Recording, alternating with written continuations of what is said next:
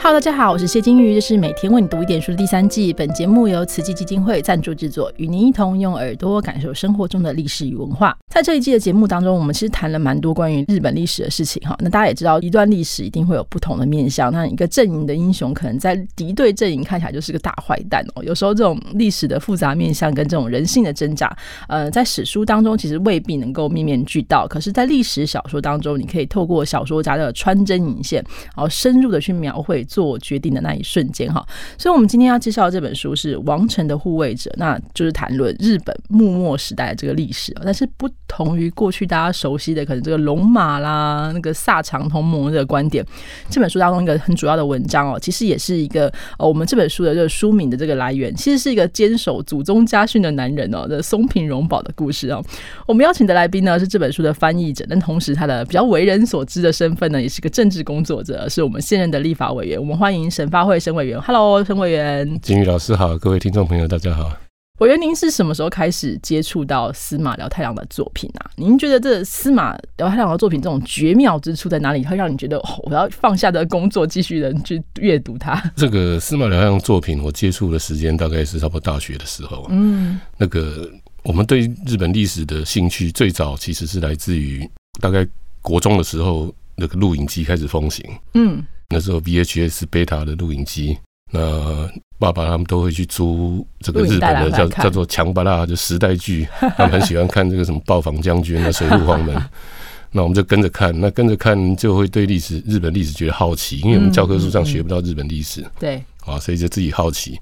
那一开始那时候，因为我们也不太读书，所以那时候就都透过横山光辉的漫画哦。来认识认识德川家康，认识织田信长，认识日本历史。那到大学的时候，那时候那时候我就是在搞学生运动，有的没的。那时候风靡，突然风靡了一阵子，这个三冈庄八翻译的这个德川家康全集，一套一大部头，对，二十几二十几集的，所有政治人物，所有的商场，什么大家都在说说一定要看这一部。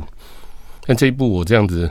那时候实在也是耗费巨资去买了下来之后。其实看不到四册就看不下去。那后来在很偶然的机会哈，那时候在那个没有版权的时代，路边都有那种小书摊，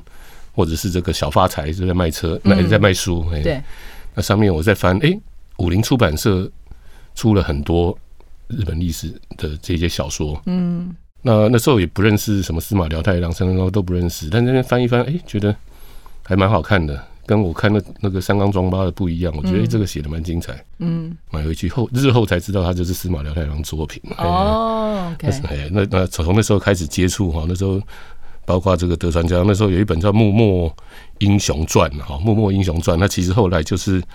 就是这个，哎，他叫德川幕府英雄传。嗯，后来才知道，就是原来他的这个短篇小说集《幕末十二者暗杀》。嗯，那时候没有版权的时代，就乱翻译这样，给他弄一个那个书名。对对对对，大概是那时候接触。那司马太郎他小说他精彩之处哦，我觉得其实很多了哈。他这个包括他对人物形象的的这个描跟性格的描写哈，嗯，这个。尤其他写木木，有很多人都已经有照片了，对，所以他你看从他文笔里面，你再去对照他的照片，就觉得这个人实在是很会描述人的外貌，让人印象深刻。你没有看过照片之前，你就可以浮出他长的样子。有西乡隆盛就是很健壮啊，很高大啊，然后旁边牵着一只柴犬。那这个。再来，他对人物性格的描写哈，我特别欣赏。那时候感受深刻，就是他写那个丰臣一族，嗯，里面不管对小早川秀秀秋，对对于这个丰臣秀长，对他身边的这些宁诶宁宁这些人的描述哈，就每一个人的性格活灵活现，嗯，哇，这个这个写的让让让你都都觉得那个人跳出来。那另外哈，他这个他对他很会说故事的人，他的小说哈像电影一样，他有分镜。有会转场，嗯，甚至像说书人一样，他会旁白，对，他会说：“我来说个题外话，巴拉巴拉巴拉巴拉巴拉，讲现代政治的事情，讲讲讲吧。”这就写直接写在小说里面。嗯，那他的这个，我个人觉得最精彩之处，其实他每一篇小说的结尾，他的结尾都让人可以这样子回味很久。嗯，哦，像我这这本这个《王城护卫者》里面，松平荣保写着《王城护卫者》，他最后的结尾不是写他的什么伟大故事、伟大结论，不是，他只他结尾是说这个松平荣保的怨念现在锁在东京银行的金库里面。啊，这哎，这小说就结束了。对，这个让你这样子一直回味这句话。嗯，那写冈田一丈，他写最后结尾是说描述他的师傅武士半平太壮烈的切腹的过程。嗯，但是他说武兵武士，他说这个冈田一丈并不晓得，他没看到，因为那时候他的头颅已经在，他的头颅已经在这个河原町。哦，所以你就是很像一个电影小说讲，你感感觉看了一个很壮烈的这个景场景，就发现他其实已经对对啊，他所以他的结尾都很精彩。嗯，他确实会让大家觉得就是读起来意犹未尽。对对对，嗯。那我用我们这个王城的护卫者是记录的时代是这个幕末哈。那我们其实知道司马辽太郎最重要的代表作就是也是跟幕末有关嘛，比如说《龙马来了》，大家知道那是那个福田福山雅治演的这样，然后燃烧把剑啊，或是花神，其实都写这个时代。那您在您看来这些作品之间，这个互相影响或这个扩写或是补述的关系是怎么产生的？事实上，司马辽太郎在一九六零年代那时候全盛时期哦。他的他的这些小说，我们现在看到的这些，不管是短篇小说或者是大部头的小说，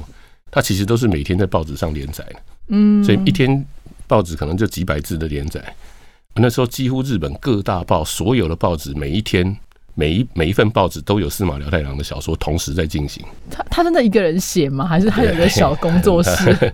他是是可能是真的是一个人写，因为他有他有提到他怎么样。怎么样进行这种小说？他说他看看书的方法，他如果看到书说，哎，这个可能跟我小说写小说有帮助，他就把那页撕下来，撕下来就带在身上。其他的不一定要放旁边这样子。对，所以他他同时进行这么多这么多部小说的创作，那有一些是可能他现在同时在进行默默的两个不同的故事。嗯，但他在这边这边写了这篇之后，他觉得哎，这个东西可以带到这篇小说，所以在这篇小说也会稍微重复出现，也会重重复用到。那另外就是他本来要写短篇小说，那写一写，觉得哎这个故事很有发展性，后来就以这个短篇小说为基础，就发展成长篇小说。像花神就是对，像花神就是我们这一本里面的这个鬼谋之人发展出来的。对。另外我们那一篇那个英雄儿哈，这个写河景记之助的，后来也发展成长篇小说，叫做叫做卡哦，一个山在一个卡叫头头 OK，也是从短篇小说发展成长篇小说。嗯。那这个他的这些作品哦，这个如果说要。要来说，要透过他的作品来认识木木哦，我个人还是首推《龙马行》啊。对，哦，《龙马行》这个可以说是司马辽太郎的巅峰之作，我个人认为巅峰之作。他的故事讲述的非常的流畅有趣，那里面有青春哦，也有这个这个理想。哦，那也有这个大时代，嗯，那这个有喜剧有悲剧啊，所以我个人觉得《龙龙马琴》故事本身就非常精彩，他就写的非常精彩。那他的这个整个时代哈，他也是从这个龙马出生的这个土佐藩写写写，那中间是涉猎到这个幕末的这一段时期。对，那遗憾的当然是他最后他只写到龙马被暗杀结束，那时候这个鸟羽福建之战还没有发生，的时候还那时候就他写到他大政奉还，对，就结束了。那这个。司马辽阳常常被人家说他有这个幕末明治三部曲哈，这三部大部头的，这个《老马行》是第一部，第二部是《宛如飞翔》，对，第三部是这个《板上之云》。嗯，那接下来你说我说你马上接着看《宛如飞翔》，《宛如飞翔》跟《老马行》比起来，它就艰涩许多。对，哦，因为它的时代，它的考证就更多，那这个描述的东西也比较内心的深层细。嗯，但但是遗憾的是，它这个从大政奉还。结束之后，他宛如飞翔是从明治四年开始写，中间就有一些隔阂。对，中间这些包括这个鸟羽福建之战啊，包括东这江户武雪开城啊，包括戊戊辰战争，我们谈到的这些戊辰战争这些都没有都没有。对，所以还是要辅辅以一些其他的这些小说。那刚好提到花神这一部哈，嗯，花神这一部其实有中译本，对，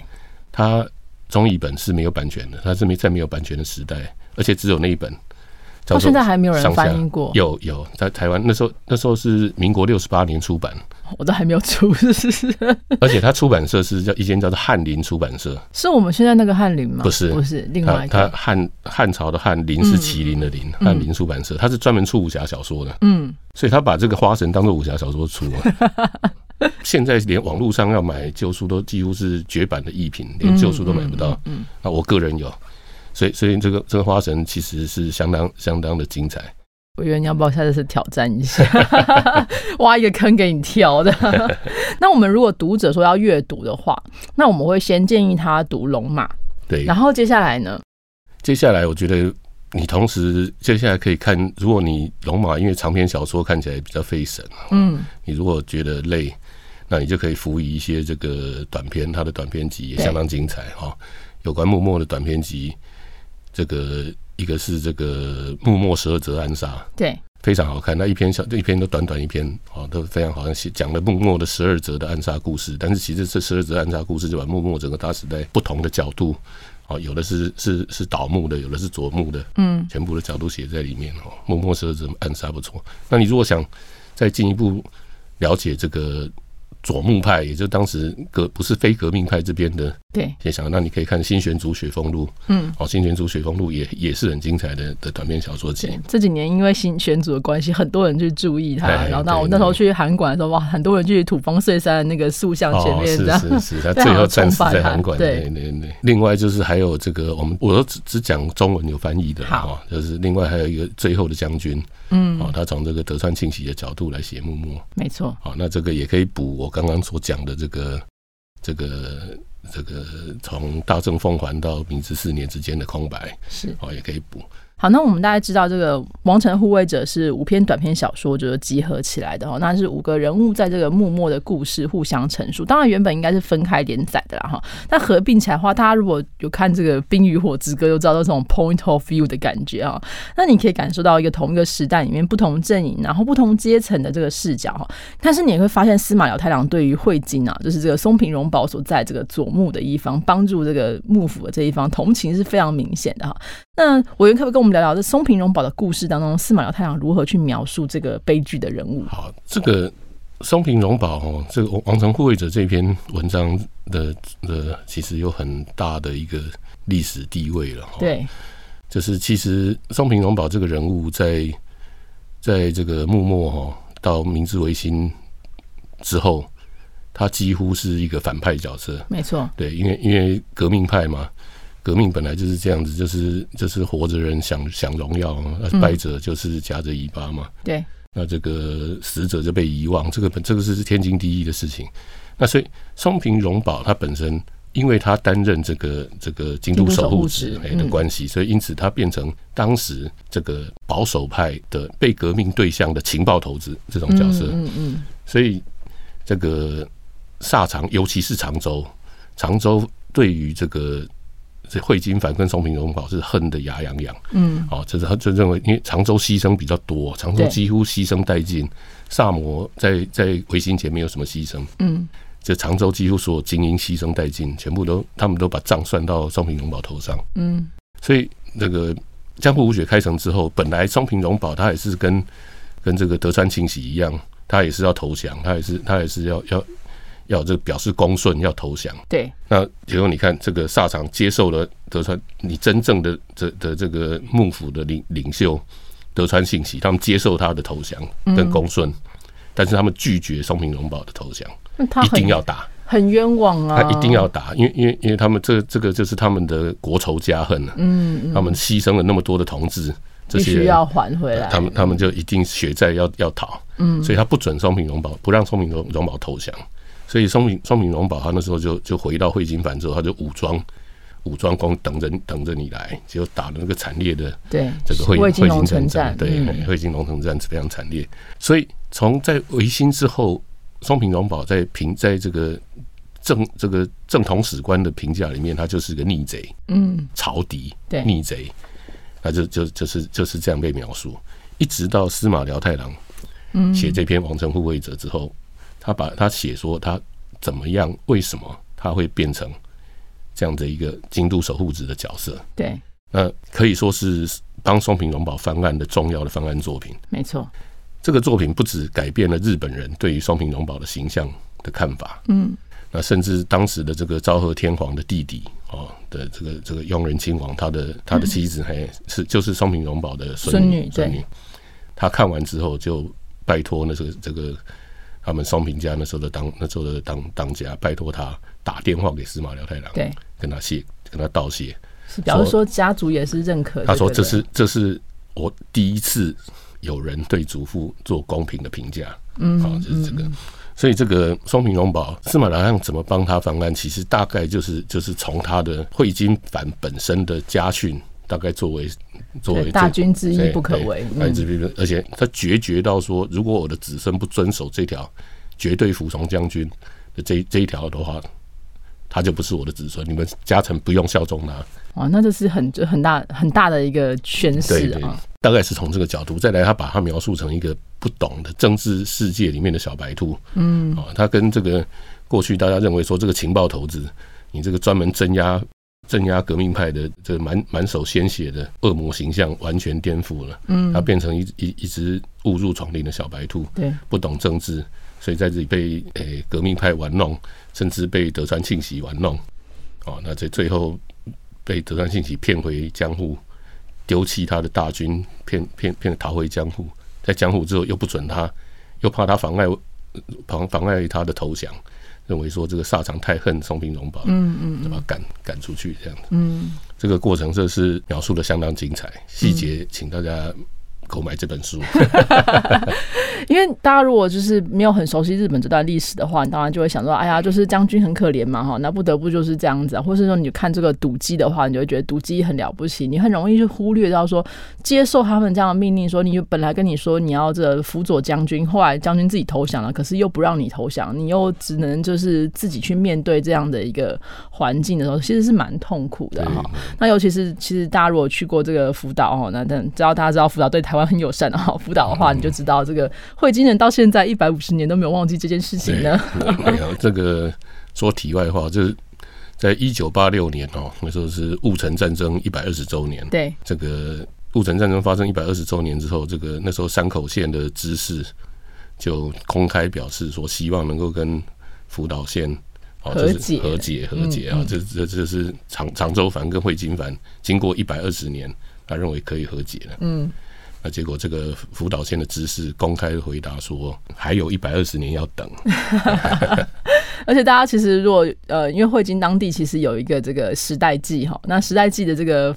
开头一定会出现，就是松平荣保很帅气的在这个地方哈，就大家其实会发现，这个汇金人对于这个历史是非常执着。那我自己去过汇金若松做研究，就当地其实有一个很强烈的这个形象，就是说我们是败者的维新史，就是我们失败了，可是我们有这个描述自己历史的这个呃权利哈。那很多人就说啊，虽然说汇金是落败的那一方，可是失败者也是有失败者自己的坚持跟这个荣耀哈。那这点您觉得这这是日本的特色吗？因为我们在亚洲。历史当中，中国史或台湾史比较少看到这个，我们都觉得这是成王败寇嘛，你败寇你就是嘴巴闭起来乖乖的就好。但是在日本，对于败者这个尊重的这个心态，好像跟我们比较不一样。对日本日本人基本上非常欣赏失败者，嗯，尤其是一个有有风骨或者是说他有有个人坚持的一个失败者。对，所以这个这个在在日本，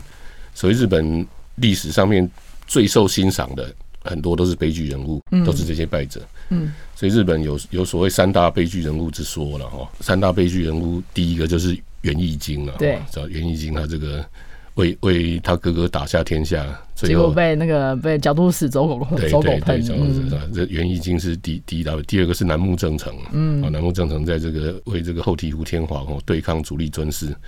那时候他也提出比较可行的战略，但是被否定，他只只有。毅然赴死。嗯，啊，第三个就是这前几年这个真田丸的主角真田新村。对，哦，这个也是明知不可为而为之。对对对，所以他们日本原本他们就有对于这个败者的的欣赏。对，哦，这个是日本一般民众对于像像这个大久保利通跟西乡隆盛，在日本做民调，结果是西乡隆盛一面倒。嗯，因为有西南战争嘛。对，大家欣赏这个失败者 是啊，但是他大久保利通在在日本人的形象里面就是个恶人。哦，这这个这个他他是虽然是成功者，但是大家对就不喜日本人就不喜欢他。是，大家还是喜欢这个有一点就是呃叛逆的英雄，有一点就是有自己坚持的英雄，不要都是特别是特别是悲剧，特别是悲剧英雄，是不是也投射了自己的处境哦？那大家不管怎样，都如果有兴趣的话，这个王城的护卫者真的是非常有趣的一本书，是硬科出版社出版的。那我原当初这个是您自己跟硬科提议的吗？还是硬科说啊，我没有这本书，你要不要我翻译一下？没有没有，这这个完这个出版完全是。是一场美丽的误会了。怎么说？这个我之所以会翻译，其实不是为了翻译，我是、嗯。我是因为我个人非常喜欢日本历史，也特别喜欢司马辽阳小说。但司马辽阳小说中文版非常有限，嗯，都远流出蛮多的，嗯远流出了，那那也其实出了都大部分都是这十年几乎没有什么新的作品嗯。翻译哈，几乎都是就是旧的那几部再再重新再版再版，哦，所以那我们看几乎我我所有中文版我通通有，而且甚至还有不同的版本哈，不同出版社出版的，成阳出版的这个这个远流出版的我版本我都有，啊，但是实在是很想再进一步看司马辽阳小说，那没有中文版，只好用日文自己看。嗯，OK，那日文自己看呢，我刚开始也是就是看看看，后来就觉得，哎、我干脆把，哎、你不懂的都要查字典嘛，对有的要查字典，有的要要要有一些特殊的用字啊，对对，嗯那后来查了字典，查查多了以后，就觉得，那我干脆把它写下来，这样我下次就不用再重新查了。嗯，所以我就就这样把自己看的小说翻译成自己要给自己下次看的文字这样。然后呢，然后这个在朋友喝酒的场合，就有朋友听到我这样的讲法，他说啊，那给那那大家就说那那你翻了就也赖给大家，大家也可以品一乓起读，嗯一起读啊。那就这样，我就是好，那就就就给大家看，那就这样子流流流流传，就流传到这个这个出版社，我对。的好朋友哈，那个楚安明楚安社长，那明啊楚安明，学长，他说我学长，楚安明就听说，哎，沈浩也是翻译啊，他说拿来，我就说不要了，我是翻给自己看的。他说你平常看你喝酒那么豪爽，怎么真的叫你拿个书出来太扭扭害羞啊，扭扭捏捏，像像个娘们，这这是他的用语，所以他就就就很害羞的把这个作品拿给他，就没想到真的出版了。对，而且读起来的时候会发现，哎、我原很翻译的很有这个司马辽太郎的那个愧靠